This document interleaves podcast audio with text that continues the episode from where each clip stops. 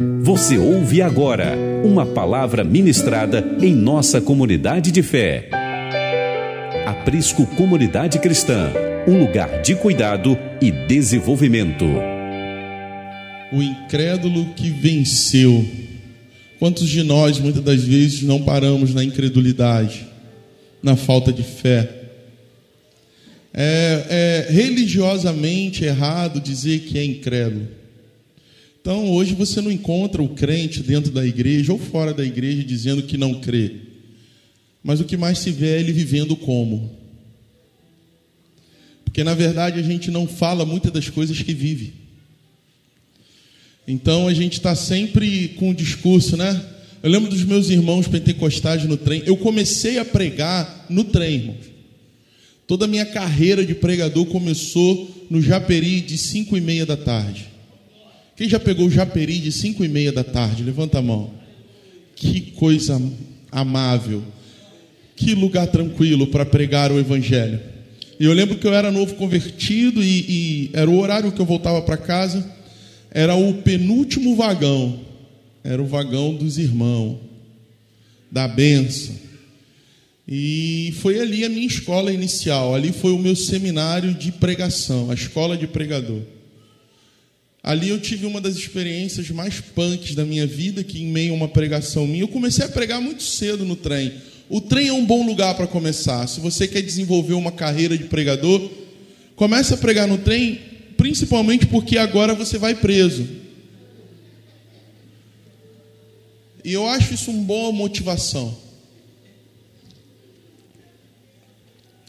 Porque na cadeia você vai poder pregar para muita gente que a gente não consegue acessar. E eu quero te dar uma boa notícia, porque na primeira instância você não vai direto para Polinta, você fica preso ali na Supervia. E ali eles fazem o seu cadastro. Na segunda vez, muito provavelmente eles vão chamar a polícia para te recolher. E aí você vai responder judicialmente, mas isso é tranquilo. De boa. E eu, quando entrei para esse negócio de Jesus, eu meti as caras mesmo, irmão Errei muito, bati muito cabeça, mas vivi experiências tremendas. Uma das minhas primeiras pregações, um jovem ajoelha diante de mim no corredor do trem, já peri, lotado. Pensa, até para ajoelhar é difícil. Mas eu não sei o que acontecia, existia um clarão no penúltimo vagão, que era para os irmãos, e ali tinha padeiro, tinha pandeiro, tinha tudo. E, e, eles conseguiam abrir um espaço. As pessoas que entravam naquele vagão sabiam que era o vagão do culto. Isso é legal, né, cara? Porque há um respeito.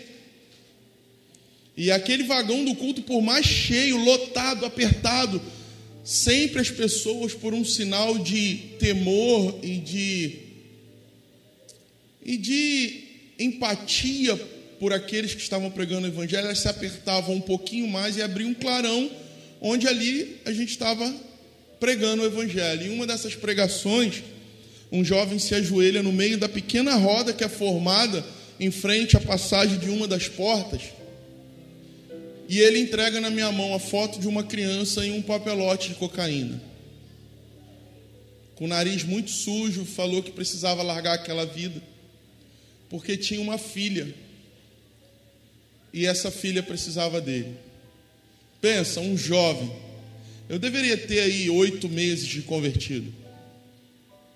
Meu primeiro ano de conversão foi muito punk. Eu era conhecido entre meus amigos da igreja de Sulacap como chutador de macumba. Então tinha um monte que a gente subia e a gente, quando encontrava despacho no meio do caminho, eu chutava. Não oriento ninguém a fazer isso. Hoje eu estou vivendo um outro tempo mas foi o que marcou meu início de caminhada. E de repente eu me vi no meio de um vagão de trem com um papelote de cocaína e a foto de uma criança. Pensa se um polícia entra na hora. Até explicar que focinho de porco não é tomada, o papelote de cocaína estava na minha mão. E eu rapidamente joguei pela janela e fiquei só com a foto da criança, aquele homem chorando no meio do vagão de trem.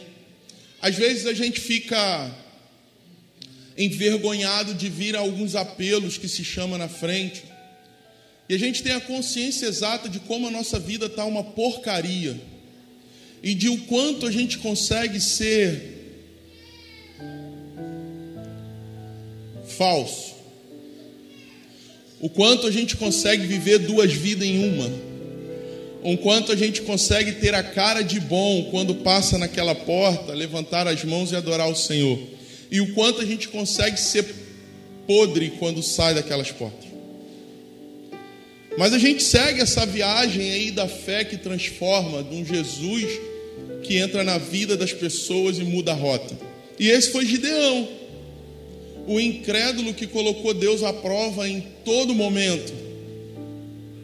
E que o Senhor escolheu responder às provações que Gideão fazia com ele, para o preparar para algo maior. Alguns de vocês estão aqui hoje meio que despretensiosamente. Ah, eu vou num culto de uma igreja, eu vou conhecer, vou dar um rolê lá, vou escutar uma boa palavra Talvez cantar uma boa canção que me faça sentir bem, vou voltar para minha casa. E a vida que segue, e amanhã é segunda-feira e tudo normal, tudo bem. Mas se não muitos, existe uma pessoa aqui que está orando nesse momento para que o Senhor encontre você nesse limbo do abstrato é, nesse limbo do deixa a vida me levar. Mais um domingo à noite, mais um culto. Você consegue contabilizar quantos cultos você já participou? Eu não vou nem incluir os online, porque aí não dá mesmo. Mas você consegue contabilizar na sua vida toda? De quantas reuniões como essa você participou? e ouviu alguém falar em nome de Deus e através do nome de Jesus e tudo mais. E a partir desse número que eu acredito seja enorme, você consegue contabilizar quantas vezes realmente foi importante para você?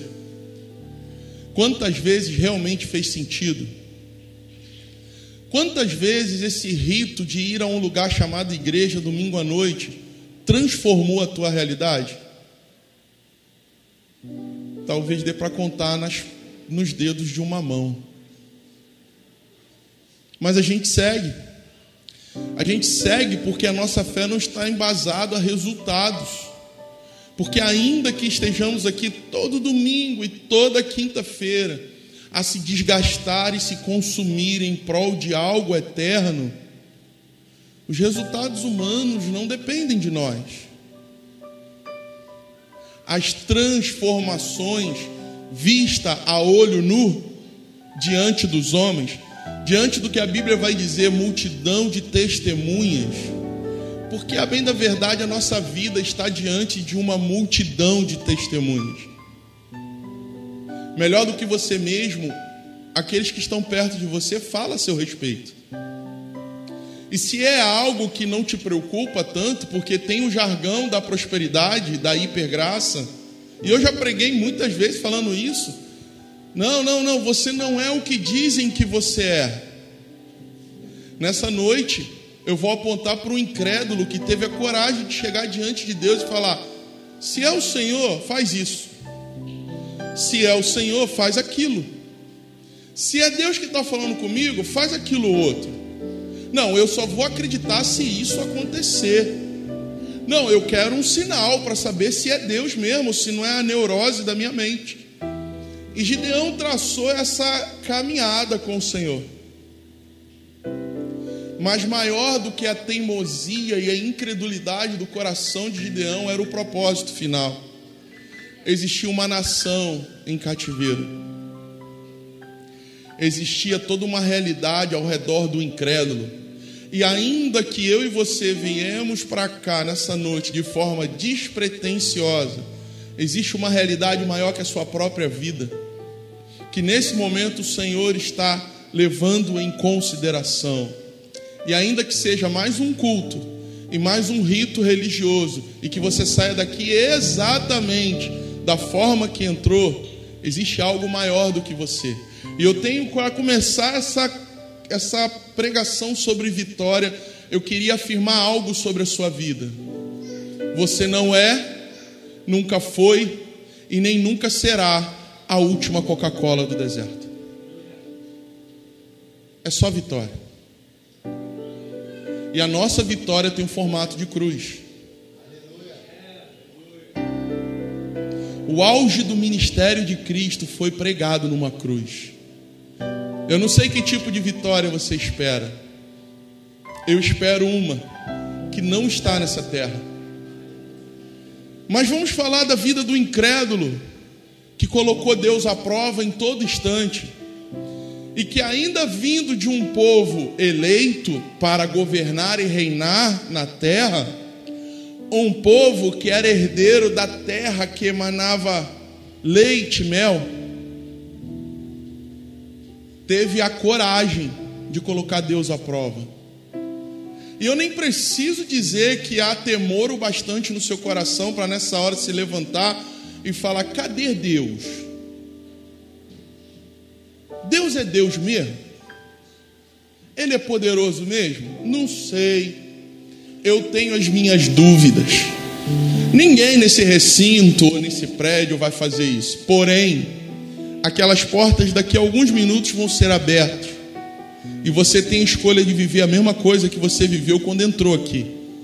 Continuar vivendo como se Deus não fosse esse tal Deus da Bíblia, como diz ser. Mas você não vai falar isso para ninguém, porque ninguém tem coragem. Fica tudo meio que subliminar, abstrato, escondido, nas entrelinhas das minhas escolhas, nas entrelinhas das minhas decisões nas entrelinhas da podridão da minha alma que eu insisto em manter, nas entrelinhas do pecado escondido que eu continuo permanecer. Gideão foi levado e conduzido para Deus para um lugar que não dava mais para se esconder. Ele provou Deus até onde pôde. E eu quero te dizer nessa noite, crente ou não, porque crente até o diabo é. Então eu vou reformular a ideia. Cristão ou não, discípulo de Cristo ou não, o Senhor é todo poderoso para fazer muito mais do que você pede ou imagina. Inclusive, Ele é todo poderoso para te arrancar todas as máscaras e fazer nova a sua vida. Ele é poderoso bastante para sacudir as suas estruturas e acabar com o seu castelinho de areia. Ele é poderoso bastante para mandar um vento sobre a sua vida e transformar a realidade religiosa que você construiu, não tem a ver com Jesus. Afinal de contas, eu só preciso ser crente quando aquelas portas abrem. E quando elas abrem, o espetáculo começa. Hoje é só vitória. Juízes capítulo 7.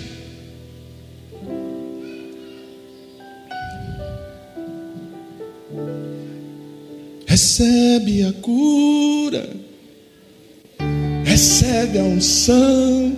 Vai, precisa ser no meu tom, não, eu te dou essa moral. Capítulo 7, vamos lá. Faz aquela introdução que vai subindo. Maneiro, maneiro. Tamo junto, tamo junto. Não canto não, mas sou um bom sonoplasta. Capítulo 7. Meu Deus, a idade chegou e veio. Aleluia, um mundo novo se abriu. Então se levantou Nedubal. A sua versão está diferente, a minha Bíblia é Peshita, uma tradução espanhola. Então não se preocupe, depois você vai poder ver isso. Que é Gideão, e todo o povo que estava com ele acamparam junto ao manancial de Arode, e o acampamento de Midian se achava ao norte da colina de Gilbate, no vale. E disse Iavé a Gideão: Este povo que te acompanha é muito para entregar aos midianitas em vossas mãos. Não seja que Israel se vanglorie e digam: Minhas mãos me deu a vitória. Olha aqui para mim, irmão. Eu sei que você sabe fazer. Eu sei que a religião te ensinou como fazer. Mas enquanto tiver a possibilidade de você sair desse buraco e lá fora dizer que saiu pelo seu braço, o Senhor não faz. Ele não divide a glória com ninguém. Por isso, o único caminho de transformação é o arrependimento e a prostração. O convite não é para ser parceiro para sair do cativeiro. Sabe por quê? Você teve uma vida para sair dele e não saiu. Agora, ou ele assume total comando, ou continua do mesmo jeito. Mesmo jeito. O mesmo ciclo se repetindo. Então, o que o Senhor está dizendo assim, Gideão, você é muito esperto para me colocar à prova. Agora eu quero te dizer, vai ser do meu jeito. Essas provas que Gideão coloca o Senhor está antes, e aí eu, eu quero te orientar a ler o capítulo 6. Aquele lance do novelo de, de, de ovelha, o pelo de ovelha, bota no, no sereno. Se secar aqui, molhar ali, é o Senhor. É, aconteceu. Vamos de novo, bota no sereno. Agora tem que molhar aqui e secar lá. Quem lembra disso? Lembra dessa brincadeira de Gideão? Tu lembra? Precisa ler, depois tu lê o, o capítulo 6. E aí chega no momento que Deus falou assim: Bom, eu te provei que sou eu, agora vai ser do meu jeito. E eu queria rapidamente falar que momento é esse. Gideão viveu em um período em que o povo de Israel havia se voltado à idolatria, praticando a adoração aos seus deuses pagãos, ao Deus Baal. Os israelitas não se preocupavam com as coisas do Senhor, eles acabaram se tornando presas fáceis dos midianitas. Entendeu o mês do zelo? Os israelitas não se preocupavam mais com as coisas do Senhor. Eles acabaram se tornando presas fáceis aos midianitas, um povo beduíno que dominava aquela área central da Palestina hoje. Constantemente os hebreus eram saqueados pelos midianitas, que lhes tomavam o gado e o resultado das colheitas. Consequentemente, os judeus estavam ficando cada vez mais empobrecidos, a passar a viver escondidos nas montanhas e em cavernas. Sentindo o peso da opressão, o povo de Israel voltou a clamar ao Senhor, pedindo por sua libertação. Esse é o contexto histórico em que Deus envia um anjo para tratar com Gideão. Quando a parada aperta, a gente corre, né? Não é assim? Quando o negócio fica sinistro, vamos para Deus. Ele, ele é amor e ele é bom, ele sempre vai estar ali. E isso aconteceu com, com o povo de Israel. E é interessante porque a geografia era muito relevo, então tinham as montanhas e conforme o povo de Israel foi sendo oprimido pelos midianitas, eles foram subindo a montanha. Isso te diz algo? Conforme eles eram oprimidos, eles saíam do vale, e o vale não é de todo ruim, porque o vale é uma planície onde toda a plantação e criação de animais é facilitada, amém? Você já tentou criar animais na encosta de um morro? É bem mais complicado, amém? Plantar em morro é muito mais difícil. Então, o plano é um terreno favorável ao desenvolvimento social de qualquer tribo, de qualquer nação, de qualquer país. E o fato é que por causa da opressão no vale, o povo de Israel, os hebreus começam a fugir dessa opressão subindo os montes. Sabe a luta? Sabe o sofrimento que você está agora? Sabe a dificuldade? ela deveria te fazer subir um monte. E não negociar com os midianitas. Você entende? Eu oro para que o Espírito Santo te revele dentro. Conforme a opressão ia aumentando, eles subiram o monte. Quem subirá o monte, o Senhor? Talvez no meu e no seu caso, só os de mão vazias. E eu quero te dizer algo. Se existe algo na sua vida que te tira do Senhor, Ele não vai ter dó de você de arrancar. Ah, mas foi a benção. Ele deu, Ele toma. Cuidado com o que você acredita ao Senhor. Entende? Ah, minhas filhas é um presente de Deus. É? que elas nunca me roubem dele, porque ele dá e ele, nós estamos dando a ele o crédito. Não porque o meu casamento é de Deus, Porque a minha empresa é de Deus. O dono tem o poder de dar e de. Aleluia. Então o povo começava a subir a montanha e olha o panorama. Para para pensar. Conforme os hebreus subiam as montanhas, os midianitas cresciam no vale. Agora os miseráveis empobrecidos, fujões, estavam no alto do vale, do alto do monte. E os prósperos estavam no vale, desenvolvendo todo tipo de agricultura, de, de, de criação de animais, todo tipo de coisa. O que muitos de nós chama de impossível nas nossas orações ou nas nossas conversas, eu digo que é limitação divina. Tem coisas que não é para nós. O Senhor conhece seu coração. Para de ficar orando pela mesma coisa. Ele sabe que se te der isso que o seu coração quer, ele te perde.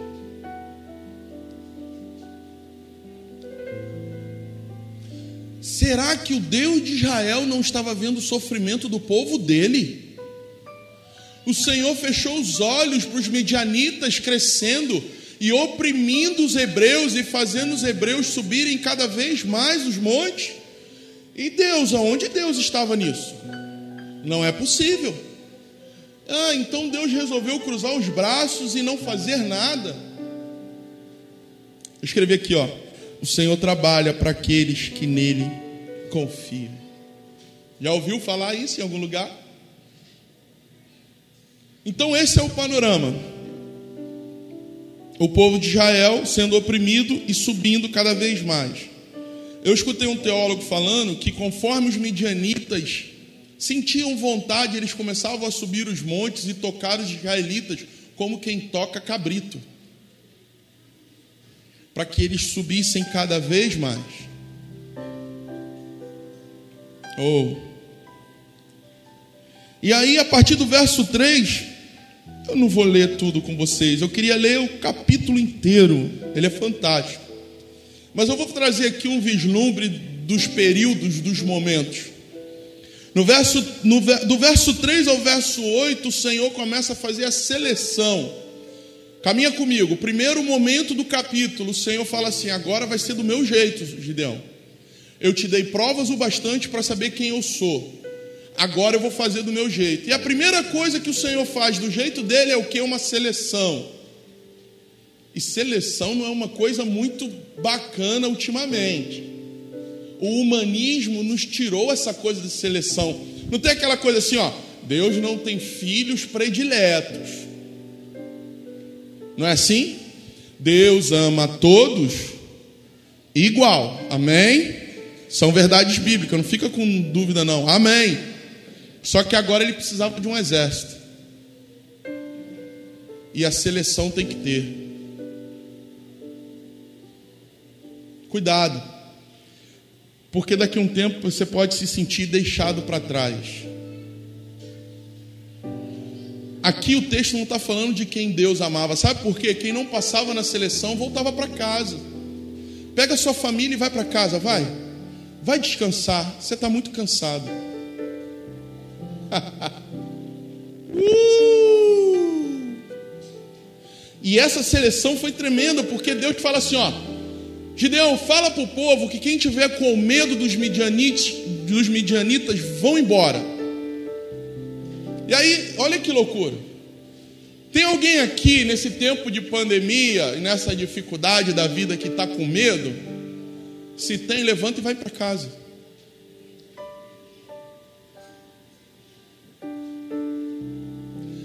A religião ensinou os coaches a trabalhar sua motivação. A cruz apontou para homens e mulheres que não são dignos desse mundo e que não têm medo dela.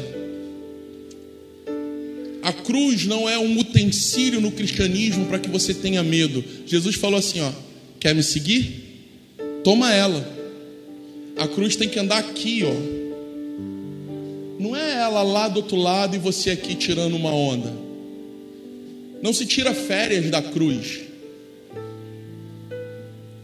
Não, eu vou passear, vou tirar um mês de férias. Você tira, você tira mês de férias de tarefas, não da cruz. Ela vai contigo.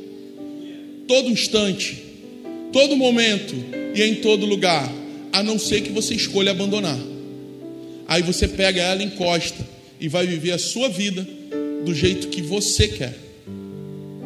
Não existe cristianismo fácil. Existem pessoas mal intencionadas com Jesus.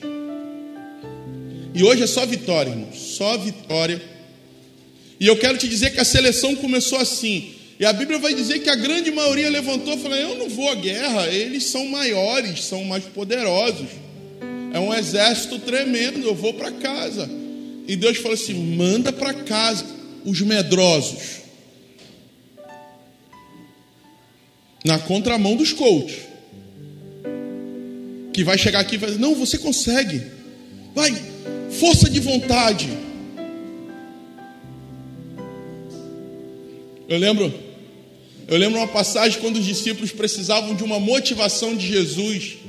Eles estavam meio assim, em dúvida, meio chateado. Senhor, eles foram embora, eles falaram que a tua palavra é muito dura. Uhum. Aí a gente espera o que de Jesus? Não, fica firme até o fim. Tem uma coroa de glória. É só vitória. Eu não falei aqui, mas quando eu aprendi a pregar no trem, depois é, é, em meio a todas essas experiências, porque irmãos, não se engane, as maiores experiências de sinais e milagres está vivendo quem está caminhando lá fora. Entende? Os coxos pararam de andar dentro do prédio. Os cegos pararam de enxergar dentro do prédio. E é bom que está transmitindo, porque tem gente manipulando cura. O meu Jesus ainda vira a mesa. então você quer ver milagres, prodígios, maravilhas? Vai andar lá fora. E vai pregar o evangelho lá fora. Mas aqui você veio receber. Então você vai receber uma palavra de Deus. E lá, e lá no trem, nessa minha escola de pregador, eu escutava muito. É só vitória, irmão. É só vitória. Tu chegava na roda, né? A roda da pregação. E aí, irmão, Pai do Senhor, é só vitória. E aí eu quero te perguntar hoje com todo amor no coração. É só vitória? Levanta a mão aí quem só está na vitória.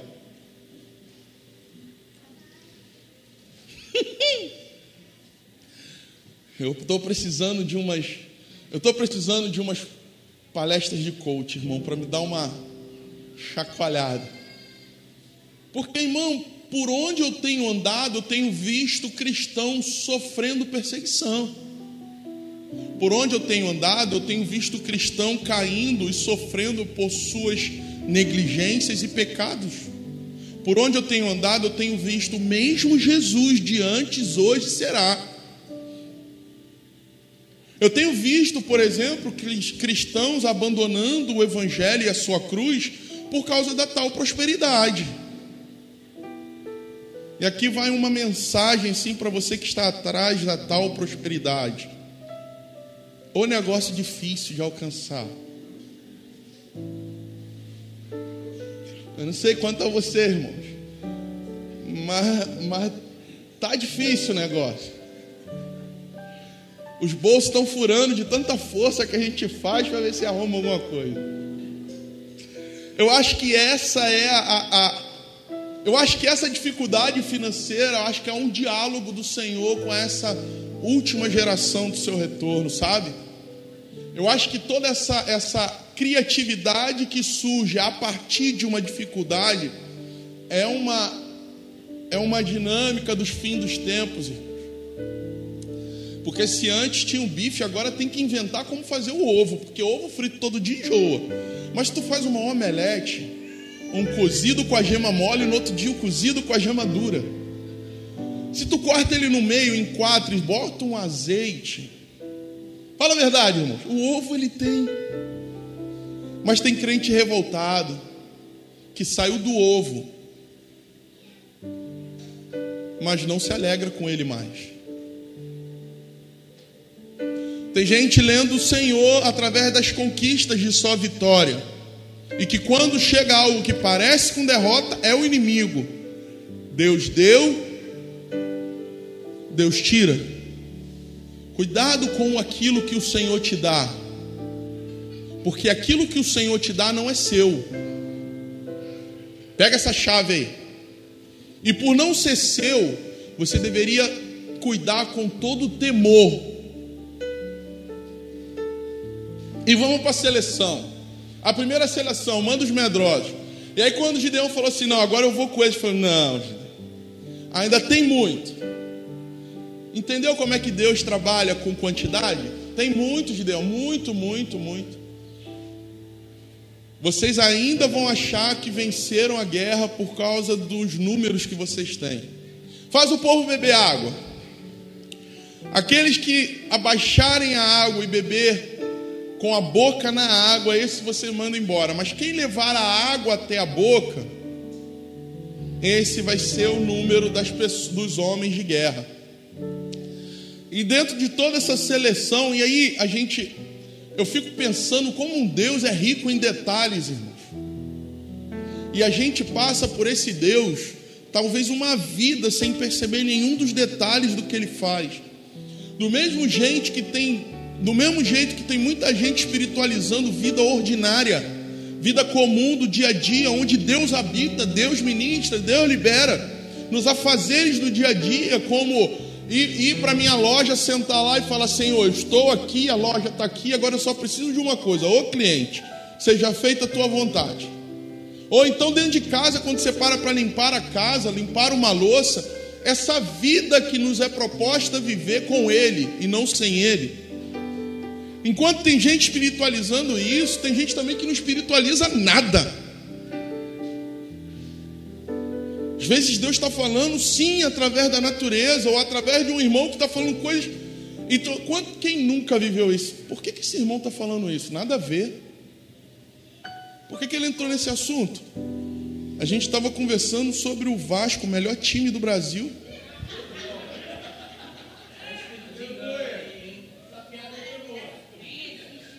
Como diz o ditado, os últimos serão vascaínos.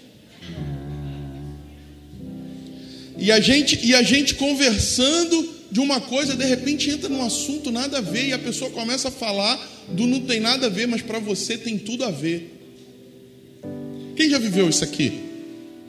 Às vezes pessoas desconhecidas, irmão, na rua, começam a falar sobre um assunto, uma coisa, eu falei, caramba, Deus está falando comigo. Caraca, Deus está usando isso esse pecador aqui, Jesus, nem crente ele é. Sabe, essas coisas acontecem até hoje. E quando os homens que não se abaixam para beber água, mas que trazem a água até a boca são eleitos, o número é de 300 homens, os 300 valentes de Gideão. Só vitória, irmão. só guerreiro top, só homem de guerra. Eu fico pensando porque a grande maioria desceu as águas para beber e Gideão falou assim: Não, não, não, vocês podem ir para casa.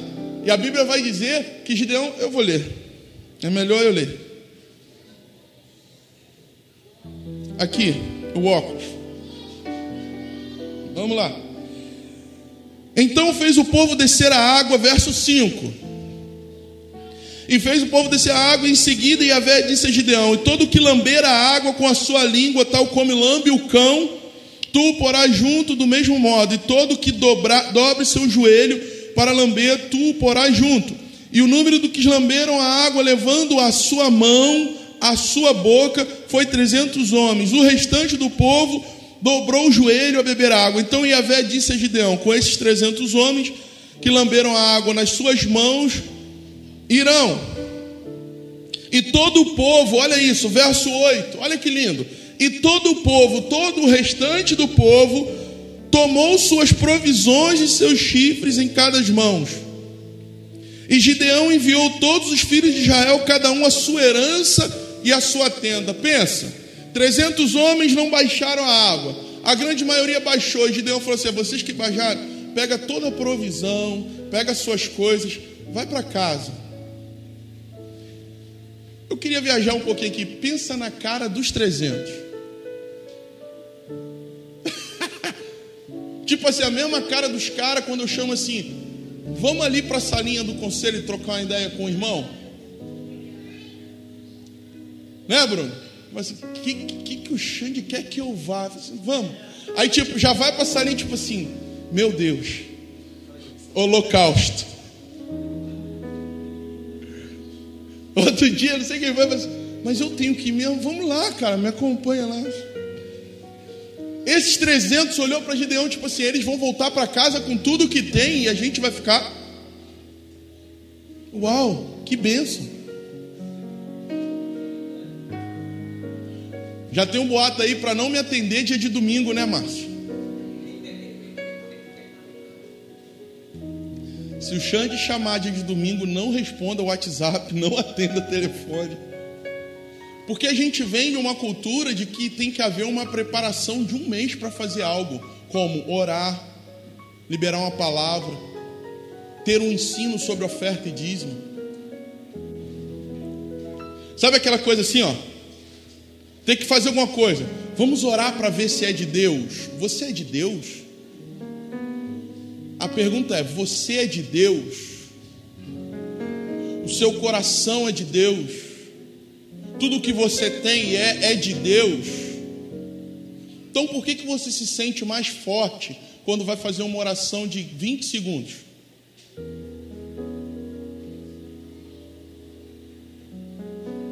Fico pensando nesses 30 homens, falo assim, bom, então só a gente vai descer aquele exército lá. E Gideão falando assim: é, foi Deus que mandou. Brigue com ele. Eu tenho falado desde o início do aprisco que eu não sei se essa igreja vai crescer assim em número. Não estou desejando o contrário, irmão. Todo líder tem no coração que o crescimento numérico é um sinal de Deus. Isso é irrevogável. Se você tem no seu coração o Senhor e você deita a cabecinha no travesseiro e dorme em paz com o Senhor, o crescimento só pode vir dele. Mas às vezes eu encontro pessoas para aconselhar e eu me pergunto em mim que tipo de evangelho eu estou pregando aqui. Será que eu prometi a alguém aqui só vitória?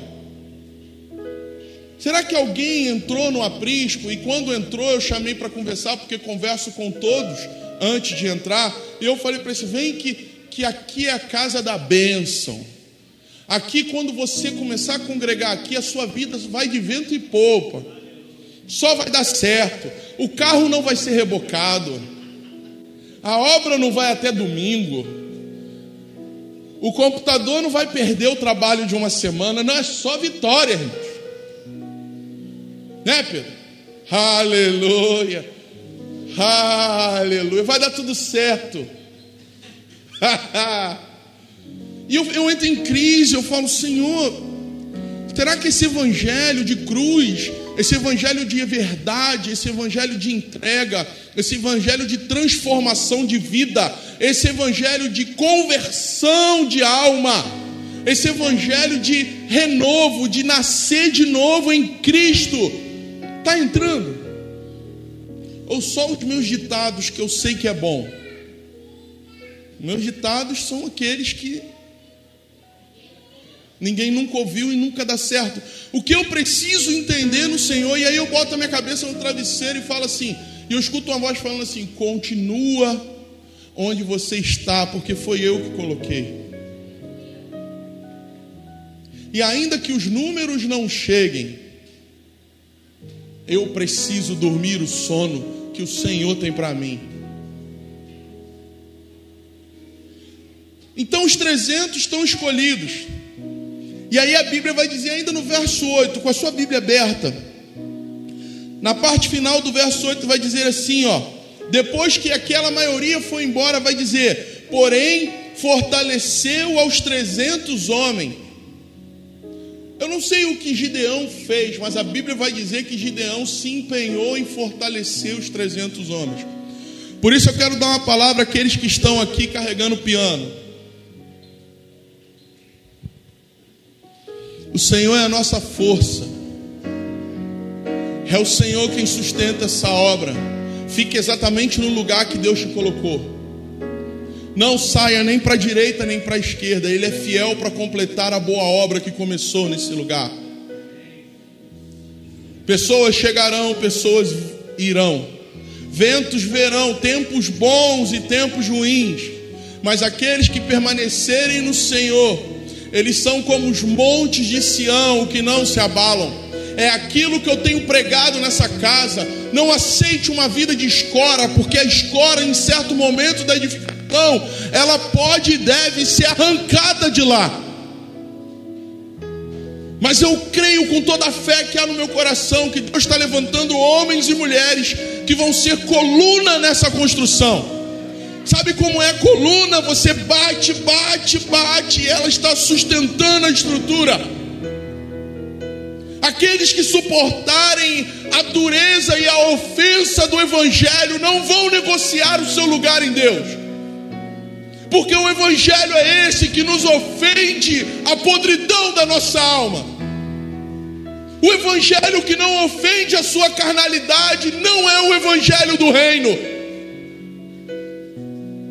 Pode ser qualquer coisa, menos a mensagem de cruz que Jesus deixou. A religião que sustenta as suas mazelas a religião que sustenta os nossos pecados ocultos não tem a ver com Jesus.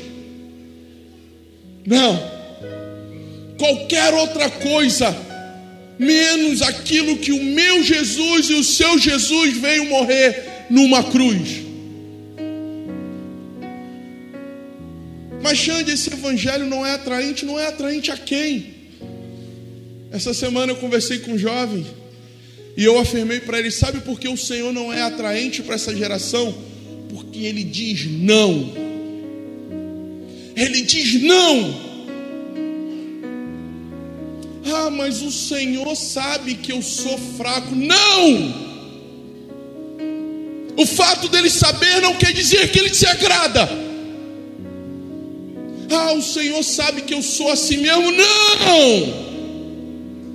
O fato dele saber não quer dizer que ele concorda. Não, o Senhor sabe que eu sempre caio no mesmo lugar. Não! O fato dele saber não quer dizer que ele negocia a sua santidade. Ah, entendi. Queremos um evangelho que se adequa ao que queremos. Não importa o que ele quer. Eu acho que você veio no lugar errado se é para isso. Eu acho que esse não é lugar para isso. Esse é Peniel, irmãos. Aqui é um lugar de morte. Todas as vezes que eu subo esse altar, eu morro um pouquinho mais. E aqueles que andam mais perto de mim estão entendido que eu estou ficando sequelado. O Senhor está me estragando para esse mundo, irmãos. E é por isso que eu insisto com tantos para subir para esse lugar. Cada dia em Peniel é morrer mais um pouquinho, morrer para o meu egoísmo, morrer para as minhas vontades, morrer para aquilo que eu acho que é certo. Aqueles que são colunas vão entender que uma coluna só nasce de algo que afundou muito na terra. Você sabe como é que se constrói a fundação de um prédio? Quer ser grande? Você vai ter que suportar aquele martelo gigante batendo na sua cabeça. Quantos já viram isso? Não, a sexta-feira que a gente manuseia pouco. É aquela máquina. Tem uma haste de ferro gigante, já viu? Na construção de um prédio qual é o trabalho daquela máquina? É só levantar um peso gigante e largar. Uf. Uf. Mas Xande, está difícil. Eu sei. Como eu sei.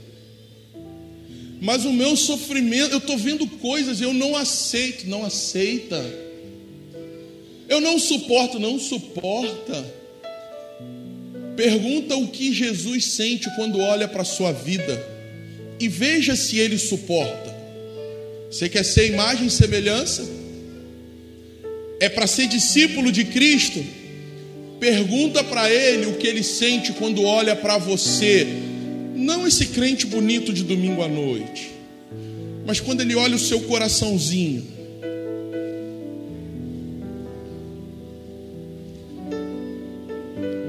Aleluia, Peniel. lugar de morte.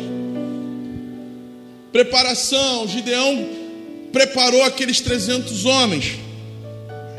Próximo momento, agora Deus ia preparar Gideão, porque aqui, irmãos, ó, vem comigo, já estou no próximo, caminhando para o final. Gideão foi provado de quem era o Senhor, mas isso não mudou a natureza de um fazendeiro, um camponês, para se tornar um general de guerra.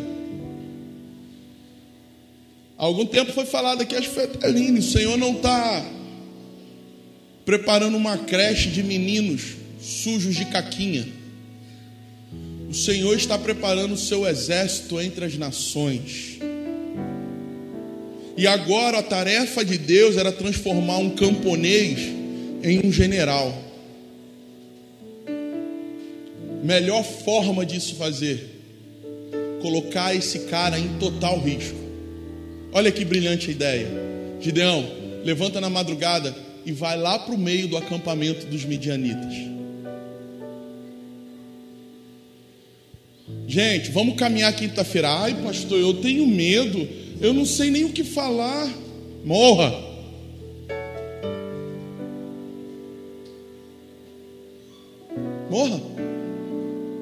Não tem a ver com cristianismo.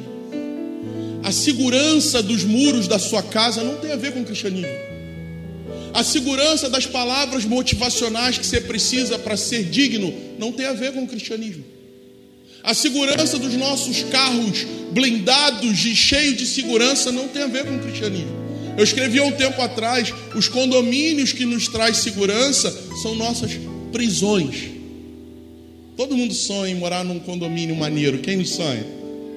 Cheio de guarita de segurança. Isso não tem a ver com o Evangelho. O Evangelho é total risco. Ah, eu não gosto de me expor, não? Ah, não gosta de se expor? Legal. Jesus foi crucificado dentro de um quarto, escondidinho, ninguém viu.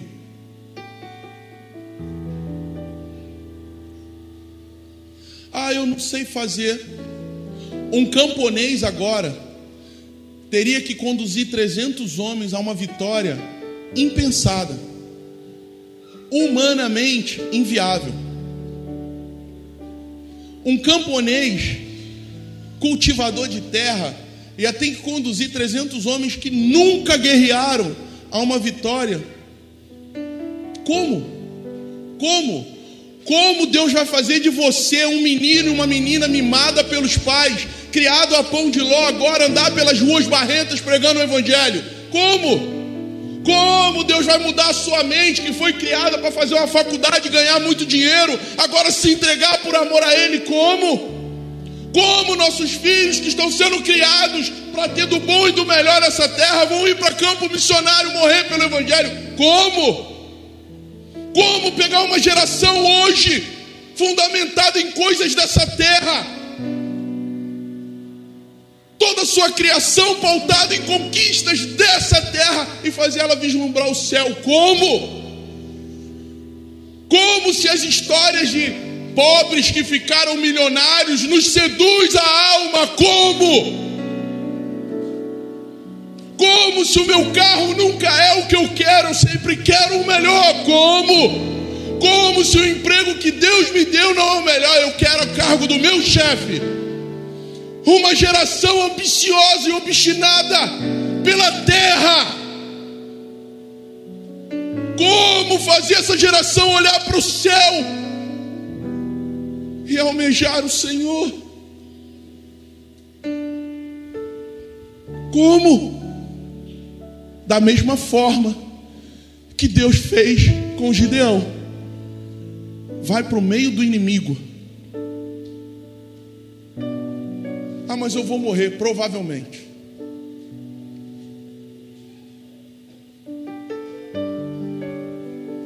Ah, o evangelho de ar-condicionado. Ah, sei. Ele existe. Ah, o evangelho de lugar bonitinho. Ah, eu sei. Eu faço parte até de uma igreja assim. Ele existe. Mas esse evangelho de ar-condicionado e luzinha não tem mudado a vida de ninguém. Pelo contrário, Mamon ainda governa a vida de muitos de nós. Ah, mas eu tenho que trabalhar assim. Você precisa mais do seu trabalho do que do Senhor. Por isso o seu trabalho não te deixa nem orar e nem meditar nas Escrituras. Uh! Quer dizer que caminhar pelas ruas de barro pregando o Evangelho é cansativo e perigoso. Viver um trabalho que ceifa a sua vida na terra não é. A ampulheta foi virada. Você começou a morrer quando nasceu. Escolha o que você vai fazer com essa realidade. ah, queria eu ter conhecido Jesus com 14, 15 anos. Às vezes eu olho para a minha vida e falo, Senhor, como eu estou atrasado. Jesus, como eu estou atrasado, 44 anos eu não fiz nada. Nada.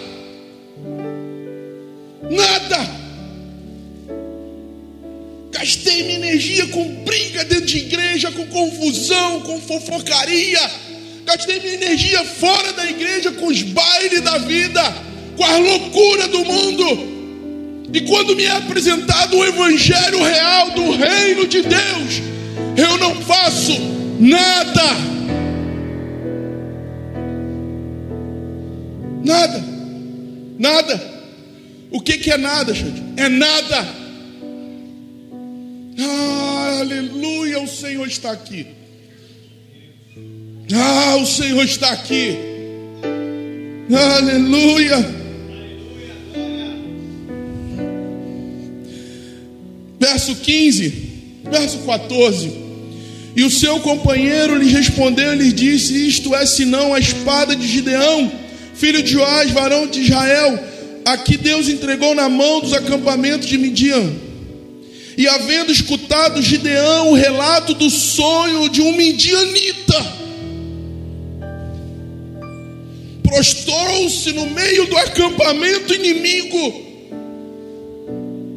Ah depois regressou ao acampamento de Israel, dizendo: Levantai-vos, pois Yahvé entregou nas vossas mãos ao acampamento de Midianita. Nada tinha acontecido, nenhuma espadada tinha dado.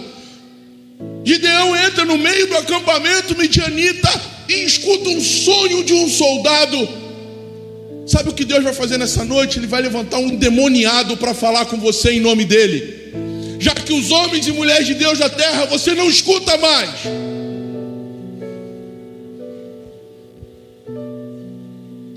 Deus vai levantar um mundano para falar: toma vergonha na cara, crente. Um soldado midianita eu tive um sonho estranho, cara. Conta teu sonho aí. Eu sonhei que o Senhor entregava a um homem hebreu todo o acampamento midianita todo esse exército que vocês estão vendo aqui, uma espada vai ser levantada e vai derrotar todo esse exército. Olha, olha o endemoniado do amigo dele falou assim: Cara, é a espada de Gideão. Uh, uh, uh. A sua vida aponta para o mundo alguém que pode levantar uma espada em nome do Senhor. Quando as pessoas ao seu redor olham para a sua vida, eles veem alguém que pode levantar uma espada em nome do Senhor. Porque se eles não veem, queridos, ai, eu tenho orado por cristãos problemas para essa terra. Eu tenho orado por homens e mulheres bombas nessa terra. Não há um evangelho que compactua com o mundo. Ou você agrada a Deus, ou você agrada ao mundo. Entenda isso em nome de Jesus. Não dá para ficar em cima de um muro pisando lá e cá. Quisera fosses quente ou frios, porque mornos eu vomito. Não sou eu que digo isso. Vocês estão aqui comigo? Eu estou achando que o clima ficou pesado, é só vitória. A prova está doendo, Senhor. Ah, te peguei. Ah, ele caiu, ele caiu.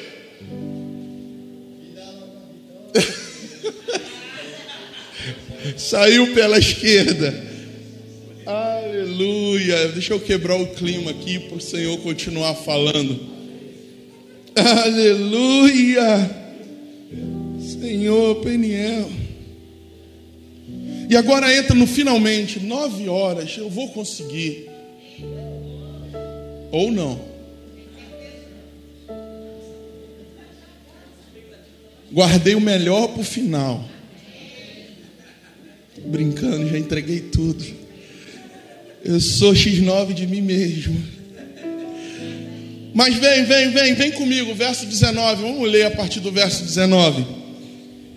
Então chegaram Gideão aos.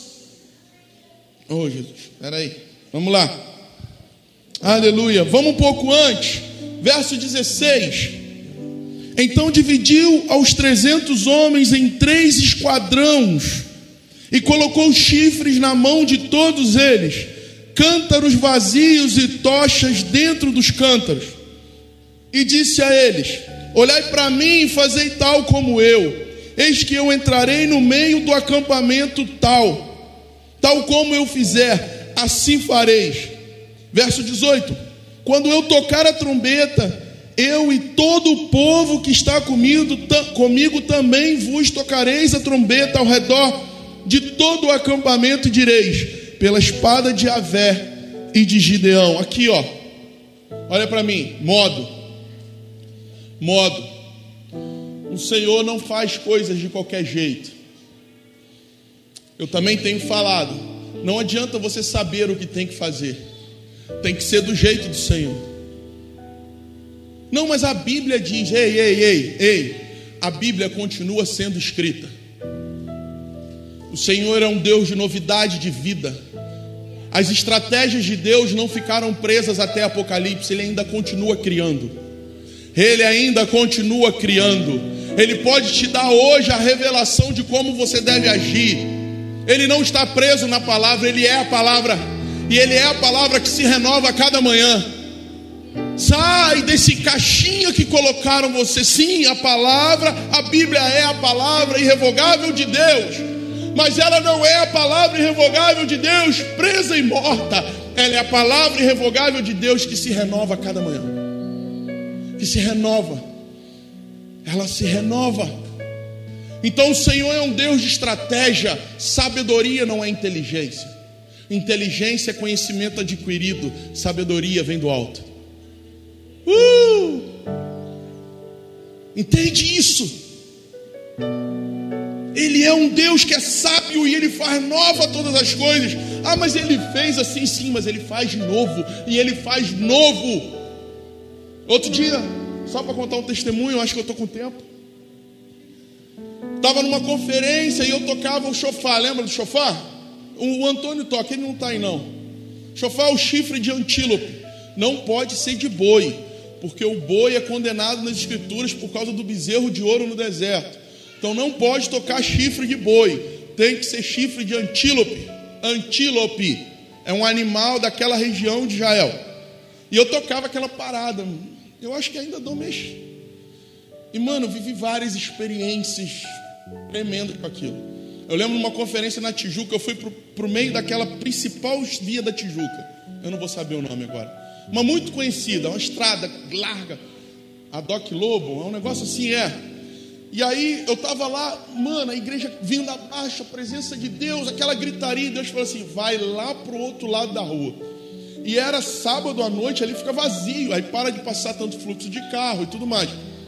Eu falei, fazer o quê? Toca o chofar lá longe. Eu falei, meu Deus, eu estou ficando louco. Eu saí da igreja, fui, dei a, atravessei a estrada, uma estrada bem larga. Fui lá para o outro lado, tinha ninguém, irmãos, comércio tudo fechado. Agora toca, comecei a tocar o chofar, irmãos. Pasmem-se, as pessoas começaram a aparecer na janela. As luzes dos apartamentos começaram a acender. lugares que humanamente aquele som daquela trombeta não chegava. Chegou. Então, muitas das experiências que o Senhor quer nos dar, nós não vivemos por incredulidade. Lembra de Gideão? Lembra quem era Gideão? Ou incrédulo? Lembra quem é você? Ou incrédulo. Ah, mas é muita loucura o que o Senhor falou, coração, faça. Em nome de Jesus, faça. E se der tudo errado para a glória de Deus, e se der tudo certo para a glória de Deus, mas faça. O pior arrependimento é do covarde que tem medo de fazer aquilo que o Senhor fala. Irmãos, a narrativa dessa guerra é surreal. Vocês não perceberam que ao equipar o exército de terceiro homem, não há nenhuma ferramenta, nenhuma arma. Como é que vence guerra sem arma? Acorda. Não é do teu jeito nunca foi do seu modo, não é pelo que você sabe fazer, não é do jeito que você já fez antes e deu certo. Quando ele toma o governo das coisas lá atrás, ele fala: Gideão, agora eu te provei que eu sou Deus, e agora é do meu jeito. Sabe por que, que não resolve essa peleja na sua vida? Agora eu vou ser penteca. Puxa uma penteca aí, bem. Oh! Sabe por que isso não resolve na sua vida? Porque você está fazendo do teu jeito, varão. Porque você está fazendo do seu jeito, varoa. Solta o cabo da nau.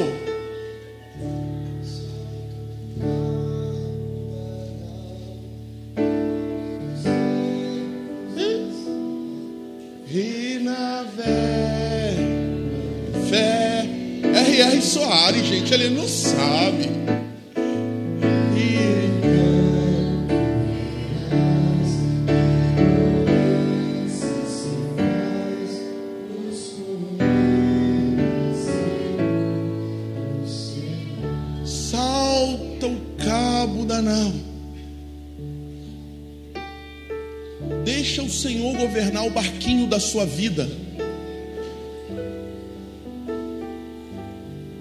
Senhor, eu joguei a rede a vida inteira nesse lugar, não peguei nada. Vou voltar lá, passei a noite toda, nem uma sardinha eu peguei. Volta lá e joga de novo. Tá bom, Senhor, não é o que eu sei, não. Eu vou na Sua palavra. Uh! Para de fazer do seu jeito. Se rende logo. Para de negociar com esse pecado. É só vitória, morre de uma vez. Para que ele viva. Para que ele viva. Para que ele viva. Que eu diminua e ele tem que ser verdade, irmão tem que ser verdade. O modo, o modo, o modo. Não, Gideão. Não pega espada, não pega canivete, não pega 38, não pega nada. Você vai pegar uma trombeta, um cântaro e uma tocha. Ó, aqui ó. Oh meu Deus, como é que eu falo isso? Tem gente aqui que se eu, se eu falar assim, ó, Deus está te mandando largar a benção, não larga. Se o Senhor se manifestar hoje aqui para a pessoa e falar assim: Eu estou te mandando, filho meu, larga a benção. Não. Foi o Senhor que me deu, não largo não.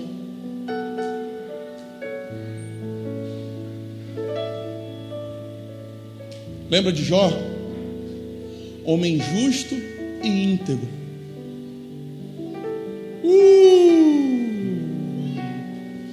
Você tem dúvida que todo o patrimônio de Jó era Deus que o fazia prosperar?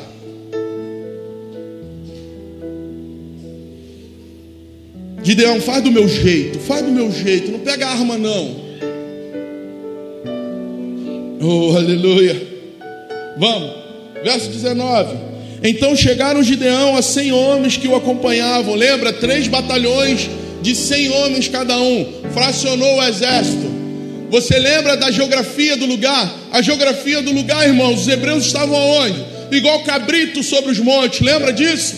Lá embaixo um vale, multidões de midianitas. Viaja comigo, você precisa ir nesse lugar agora. Eu quero te levar lá. Lá. Lá não tinha poste, lá não tinha gerador, lá não tinha lanterna. Entra comigo nesse tempo, irmãos. Não tinha velhinha para acender quando falta luz. Só poucas iluminação de fogueiras. Aonde? No acampamento dos midianitas. Pega a visão, toda a cordilheira. No breu total. Quem já foi para monte de madrugada aqui? Monte de madrugada. Aleluia. Quando você está orando e daqui a pouco, puf, um foco de incêndio no meio da mata. Quem já teve essa experiência aqui? Tudo, tudo, tudo fechado, tapado no preto. Quando você anda por uma cordilheira, no escuro, ninguém te vê se movimentando. Viaja comigo, você precisa entrar nessa história. Aconteceu, é verídico. Tem gente que ainda está lendo a Bíblia achando que é ficção. É verídico. É verdade. Aconteceu. Vamos lá, verso 18. E aí ele estava lá com o batalhão dele, lembra? Três batalhões, cem cada um, trezentos dividido. Três focos de pessoas espalhados pela cordilheira, as montanhas começaram a ser povoadas. Trinta homens começaram a se espalhar em volta do acampamento midianita. A escuridão, breu total, iluminação só lá embaixo. Aí vem o tempo. Lembra do modo? O modo, uma tocha, um cântaro e uma trombeta. Amém? Agora vem o tempo, o momento, a hora certa. Tem gente fazendo certo no tempo errado. Ei, legalista. Ô legalista, para de usar da Bíblia no seu tempo. Ei, religioso, para de fazer as coisas no tempo errado. O tempo Cronos é o que te rege, está morto. Precisa ser no tempo Kairos. Ah, o Senhor te mandou esperar? Toma sua cruz e segue. Eu sempre disse: a gente não tem dificuldade com o sim de Deus. Glória a Deus é só vitória. Sim de Deus é só vitória. O não Ainda tem os, os mimados. Por que, que Deus disse não? Eu quero, eu quero, eu quero, eu quero. Bilu Dadá. Os da creche. Mas tem uma resposta de Deus que machuca a gente por dentro. Você sabe qual é? Tem gente aqui que entra em crise de ansiedade e depressão quando escuta essa resposta. Tem gente aqui que foi criado de forma que não consegue escutar essa resposta. Qual é essa resposta? Ela não é nem o sim e nem o não. Qual é? Espera. Ah, mas um dia parece uma eternidade. Ah, não. Que Deus cruel! Ele sabe que eu não consigo esperar. É? Se converta. Não tem pirim-pim-pim. Aqui, ó, deixa eu te contar uma novidade. Deus não é seu serviçal. Para com essas orações de botar Deus na parede. Ele não vai fazer e pronto. Uh! Acabei de derrubar o castelinho de areia. É, é do jeito dele e no tempo dele. Ah, mas pastor, a prova está doendo. Tu não sabe essa. Já era para estar tá nela. A prova está doendo, Senhor. Espera. Parece aquelas coisas, né, de, de pentecostal. Hoje eu estou pentecostal. Ele está tirando, cara. Eu, eu, eu provoco ele. Ele gosta de desafio. então aqui, ó. O espera de Deus é tratamento para muito crente desviado. Sabe por quê? A gente canta assim: Eu confio no Senhor. Confia? Então espera. Ah, não, mas aí não. Aqui, ó. Escute isso. O não aguentar o esperar é deformação da sua criação e temperamento. O Senhor pode mudar isso. Se você foi criado com um pai e uma mãe que te deu tudo na hora que você queria, o seu caráter está deformado. Sabe quem pode mudar isso? O Senhor. Se você foi criado em que tudo estava na sua mão na hora que você queria, sabe o que, o Senhor vai fazer para te, te tratar? Tirar da sua mão o brinquedo. Ei, tem gente abandonando Jesus porque ele tirou o pirulito. Gente abandonando a igreja de Cristo porque ele tirou o bibelozinho. Você sabe qual é um dos maiores problemas hoje da igreja de Cristo? É levantar liderança que daqui a pouco você não pode tirar. Ei, ninguém a nível missional nessa casa é ad eterno, a começar de mim. Quantos entendem isso? Tem uma notícia boa: o estatuto da igreja está ficando pronto. A começar do pastor presidente: ninguém é Jesus. Entende? E em caso de escândalos, o estatuto rege a punição. Ah, pastor, o senhor é muito mal, senhor não, Estou guardando vocês. Porque o que mais vê hoje na igreja de Cristo são escândalos podres de líderes que envergonham o nome de Cristo. Entende? Pau que dá em Chico, dá em Manuel. Francisco. Vamos lá. Modo e tempo para terminar. Entenda, não é no seu tempo. Escolha perder. Perdi, Senhor. Senhor, eu quero muito, eu desejo muito, eu estou tendo crise de ansiedade por isso, mas sinceramente, se eu digo que confio no Senhor, eu entrego. Está aqui meu Isaac. Pronto. Modo e tempo. Modo e tempo vai reger aonde você vai chegar em Jesus. Tem orações suas de hoje que só vai ser respondida daqui a anos. Entenda isso. Porque não é no seu tempo. Não é no seu tempo. Não é no seu tempo. Isso precisa dizer algo. Então 300 pessoas tocaram a trombeta e quebraram os cântaros. Uma palavra expositiva precisa vir com uma dose ilustrativa. Agora pensa comigo, irmãos, aqui ó, aqui ó. Olha que lindo, olha que lindo, olha o lindo Deus que você serve. Preste atenção. Um acampamento de midianitas, centenas de milhares, um exército. 300 homens espalhados por uma cordilheira de floresta. Não sei se é cordilheira que fala ou se é de florestas é o que? Ribanceira? Sei lá montanhas. Hã? Aqui, ó, viaja comigo que você precisa entender isso, porque isso é estratégico para a sua vida. Quando eu preparei essa palavra, o Senhor mostrou áreas na minha vida que estavam iluminadas e áreas que estavam ocultas e elas precisavam receber luz. Elas precisavam receber luz. Sabe qual é a função da luz? Dissipar as trevas. E nessa é a noite que tem pessoas que precisam ter um contato com a luz, para que a treva seja dissipada. O ambiente, o silêncio da madrugada, a Bíblia vai dizer no meio da vigília, no meio da vigília, no lugar em que o sono é mais intenso. Olha aqui, o Senhor ainda visita o meio da vigília. Ah, e hoje eu fiquei sem sono. Não, tem alguém orando para você perder o sono, você está dormindo demais. Ah, tem gente nesse prédio dormindo demais. Eu creio no poder dos joelhos. Pode ser no seu tom, vai.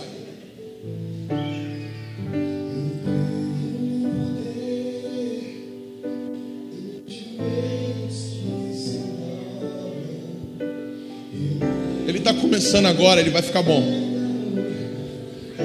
Então vem cá, ó, meio da vigília, silêncio absoluto, algumas fogueiras assim queimando no meio do, do arraial dos midianitas.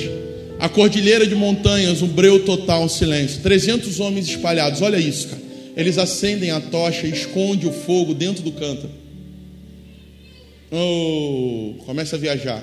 O fogo está aceso dentro do cântaro. Na outra mão, uma trombeta. Não tem espadas. Não é uma guerra que vai ser vencida matando ninguém. Sua luta não é contra a carne nem contra o sangue Tira essa pessoa da lista das suas orações de maldição. O Senhor não recebe oração de maldição. Você foi chamado para abençoar. Ah, ah, mas e o invejoso? Ele vai ter um encontro com o Senhor e vai ser convertido.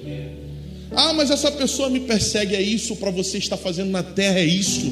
Você precisa ser perseguido, porque maior é o que habita em vós do que o que habita no mundo. Oh! Silêncio total, as tochas acesas dentro, 300 cântaros. Ei, 300 jarros. Olha o momento. Uma trombeta se toca. Você sabe o que é o som de uma trombeta? Tu tem som de trombeta aí? Vai procurando aí. Uma trombeta toca. Mas aqui, ó. Se liga na acústica. Viaja comigo na acústica. Acústica, acústica. Alguém já ouviu falar de acústica? Um monte, um vale cercado de um monte. Se você grita de cima, como é que chega esse som embaixo? Acústica, Felipe. Boa. Dá, é isso, é, eu sei como é que é. Viaja comigo. 300 homens espalhados pelas montanhas, uma acústica de cima para baixo. O vale cheio de gente dormindo. Alguns guardas de plantão. As tochas estão acesas dentro do cântaro. Uma trombeta toca. Quando a trombeta toca, 300 vasos são quebrados ao mesmo tempo. 300 cântaros são quebrados. Mas não é só isso. Um som ensurdecedor de 300 vasos quebrando na cordilheira apagada. Só que no momento em que o vaso quebra, ele revela a tocha acesa. 300 tochas acesas ao redor do acampamento de Medianitas. Não, não, não é só isso. 300 vasos quebram, 300 tochas se acendem como num passe de mágica, e 300 trombetas são tocadas ao mesmo tempo. A Bíblia vai dizer que os midianitas ficam loucos, começam a correr de um lado e para o outro, cavalos tentam fugir, é um grande exército, eles vão pisar na gente, eles vão nos destruir. E a Bíblia diz que a espada dos midianitas matam a si mesmo. Uh, sem uma morte das mãos do exército do Senhor. A Bíblia vai dizer que eles ficam apavorados. O lugar é seco, irmãos. A poeira começa a subir, talvez dois metros de altura. Ninguém vê o próximo, e quando escutam o barulho das espadas, eles lutam entre si. Os mais fortes sobrevivem e fogem. Trezentos homens, sem uma espada, vencem um exército. Você sabe de quem é a sua luta? Você sabe quem é, quem é que luta por você? Por que estás abatido? Por que estás incrédulo? Por que duvidas? Um Deus que vence um exército numeroso com 300 jarros, 300 tochas e 300 trombetas pode fazer o que na sua vida?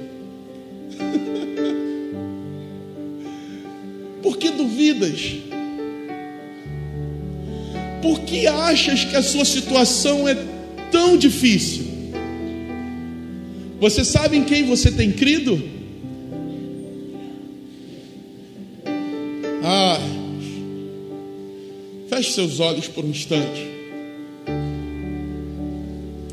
Feche seus olhos por um instante. Eu queria que você ouvisse o sonido dessa trombeta. Eu queria que de olhos fechados você visse o numeroso exército de anjos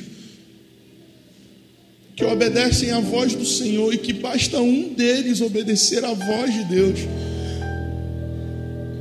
para que você tenha resposta na terra. A Bíblia vai dizer que Daniel orou e na primeira vez que orou, o Senhor ouviu.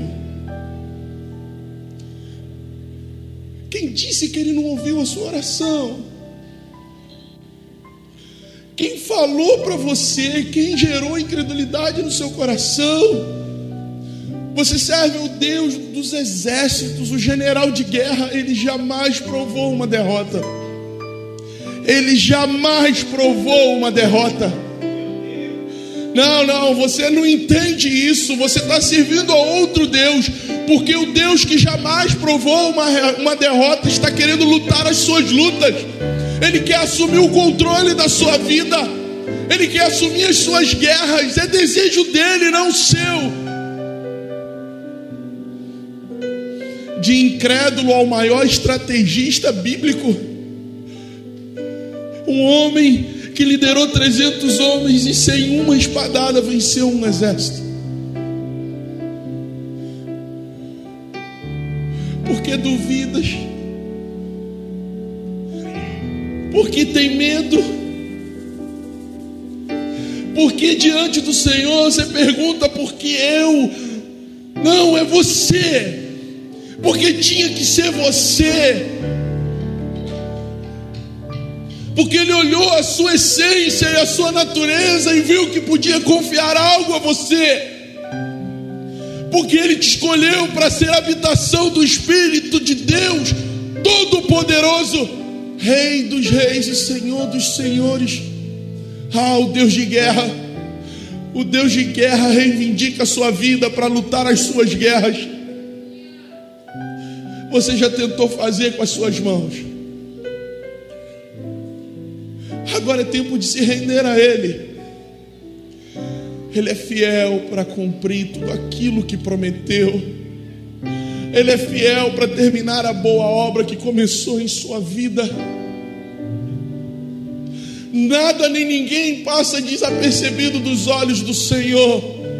Ele é tudo. Ah, Ele é tudo que temos, irmão. Ele é a nossa esperança a rocha segura e inabalável. Ah, Ele é a luz da justiça. Ah, Ele é o cavaleiro do cavalo branco. Ele é a raiz de Davi, a estrela da manhã. Ah, Ele é o leão da tribo de Judá. Ele é o grande El Shaddai, o Yahvé